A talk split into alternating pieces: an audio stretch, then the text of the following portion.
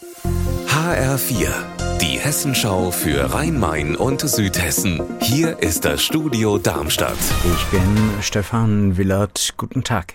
Die markante Brücke im Osten von Raunheim soll nach dem langjährigen Bürgermeister der Stadt Thomas Jühe benannt werden.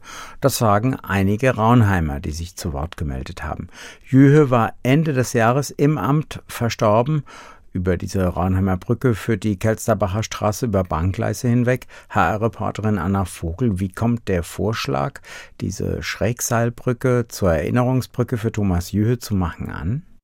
Dass es eine Thomas-Jühe-Brücke in Raunheim geben könnte, finden viele gut. Der Fraktionsvorsitzende der CDU will den Vorschlag unbedingt ernst nehmen und sagt, die Stadt müsste darüber abstimmen.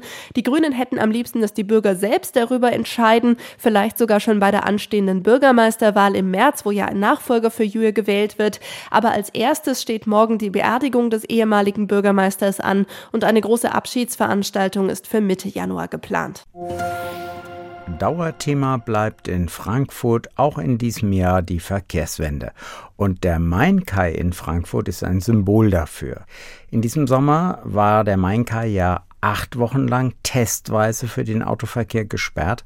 HR-Reporter Frank Angermund, wie geht es mit dem umstrittenen Frankfurter Verkehrswendeprojekt Main-Kai nun weiter?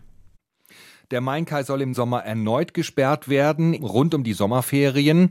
Und im Koalitionsvertrag zwischen Grünen, SPD, FDP und Volt steht, dass der Mainkai bis 2026 dauerhaft autofrei werden soll. Dazu muss er allerdings umgewidmet werden. Ein Konzept soll jetzt erarbeitet werden. Allerdings gibt es auch nach wie vor Widerstand gegen die Sperrung und ich kann mir vorstellen, dass der Mainkai Thema im anstehenden OB-Wahlkampf wird. Wie beurteilst du als Frankfurter Reporter eigentlich den Verkehrswendeprozess in Frankfurt? Wenn ich mir die vielen neuen roten Radwege anschaue, dann finde ich, es passiert schon etwas. Auch der Bau der Bahnstrecke Regionaltangente West hat begonnen.